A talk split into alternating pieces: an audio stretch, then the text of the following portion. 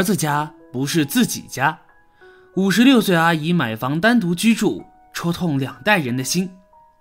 大家好，欢迎来到三味书屋，我是志恒，每天为您提供新内容，专注于各位中老年朋友的情感疏导、养生健康、心灵陪伴。您的到来是志恒最开心的事情。觉得文章不错，记得点赞或者评论。您的每一次互动都是志恒越做越好的动力。很多人把自己的养老任务压在了儿子身上，尤其是单身退休的女人。有人觉得自己早晚是要跟着儿子儿媳居住养老，就在退休后卖了自己的房子，带着金银细软去了儿子家居住。最初的时候，老人帮忙儿子家带娃做家务，等到儿子家的孙子孙女长大了，不需要再帮忙了，儿子儿媳就会感觉家里多了一个人不方便了。会有各种嫌弃，有的直接把老人送到养老院，有的让老人搬出去住，他们要过自己的生活。院区里的六十五岁的孙姐，就是因为当初卖了自己的老房子，来儿子家里帮忙带孙子，现在跟儿媳闹得不开心，一生气就自己买了套五十平米的小公寓房，搬出去自己居住。下面我们来看看孙姐的故事。希望通过孙姐的讲述，能够给大家一些启发。希望父母们，尤其是独生子女的父母们，好好思考一下，自己未来的养老如何选择，让自己晚年更顺心如意。看的过程中，你有什么自己独特的感悟和看法？欢迎下方评论区留言，我会挑出精品留言置顶鼓励哦。同时，别忘了点击订阅按钮，志航非常需要您的鼓励和支持。倾诉人，五十六岁的孙姐。我今年五十六岁了，已经正式退休六年了。当年企业改制，我提前两年内退了。当时也是考虑到帮儿子儿媳带娃。我老伴在我四十岁那年因一场意外离开了我们母子。那时也有好心人劝我说再往前走一步，可我不愿意。在我的意识里，需要为亡夫守候三年再说。儿子读大学的时候，也曾跟我聊过这个事情，我没有正面回答。我觉得人与人之间还是缘分使然，如果只为结伴再婚，是对自己和儿子不负责任的，所以一直没有再找。儿子大学毕业后就在当地工作成家，儿媳也是当地人。为了给儿子结婚，我把家里的所有积蓄都拿了出来。儿媳怀孕那年，赶上单位改制。我就提前内退了，这样儿媳的母亲就不必担心没人带孩子了。在儿子家带了三年娃后，儿子跟我说，让我把老家的房子卖了，就别回去一个人过日子了，跟着他们一起居住养老吧。当时我听了儿子的话，非常感动，觉得自己这些年的付出得到了回馈。后来儿媳和儿子在房间里面争吵，我才知道事情是怎么回事。原来是儿媳想换套学区房，他们资金紧张，就想到让我把房子卖了赞助他们，反正以后是要跟着他们一起居住养老的，这钱早晚都是他们的，只是提前了一些年而已。当时我听到他们为这个争吵，我的心就凉了。我跟着儿子儿媳居住这几年，我的退休金大部分都给孙子花了，自己手里就没有几个钱。如果我再把卖房子的钱给了他们，那我真的就是一分存款都没有的老人，那样心底是多么的不安呢？所以不等儿子儿媳开口，我就跟他们说，卖房子的钱我要留着养老用。他们面面相觑，不再提这个事情。换房，儿子儿媳付的首付款，每月还房贷。去年孙子上学了，我在家里也没有什么事情做。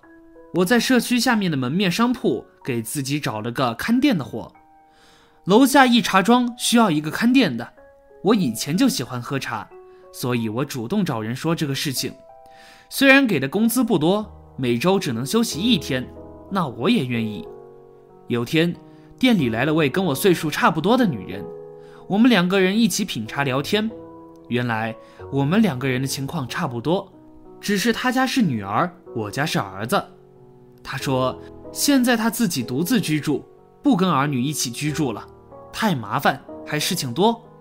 有时候就是这样的，说者无心，听者有意。我回家就琢磨这个事情，我要不要也买套小面积的公寓自己居住？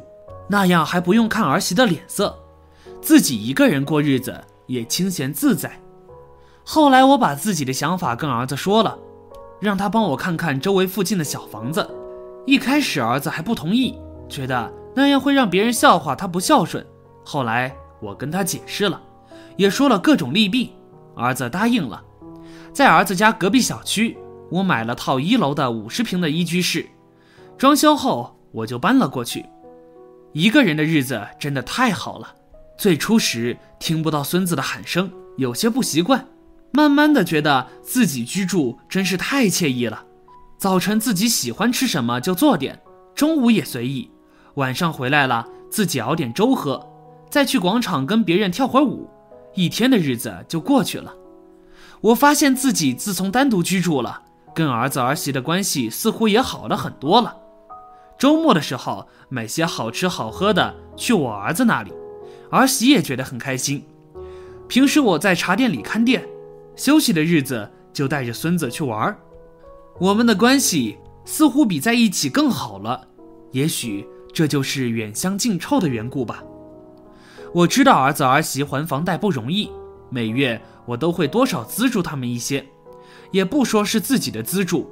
而是会以红包的形式发给儿媳，总归是自己的孩子，老了以后不能动了，还是要指望儿子儿媳的，不能把事情做得太过了。买了房子后，我自己手里还有些钱，再加上退休金和看店的收入，我一个人足够了，所以在能力范围内就帮帮儿子儿媳吧，这样日后好相见。赵朴初说：“父母的家。”永远是孩子的家，子女的家从来不是父母的家。生孩子是任务，养孩子是义务，靠孩子是错误。所以不论怎样，人老了要有自己居住的地方，千万不要说靠着儿女养老。能够自理时，还是自己单独居住的好，彼此开心轻松。说到这儿，有什么自己的感悟和看法呢？快在下方那个评论区留言吧。也别忘了点击订阅，随时与千万中老年朋友们在线交流。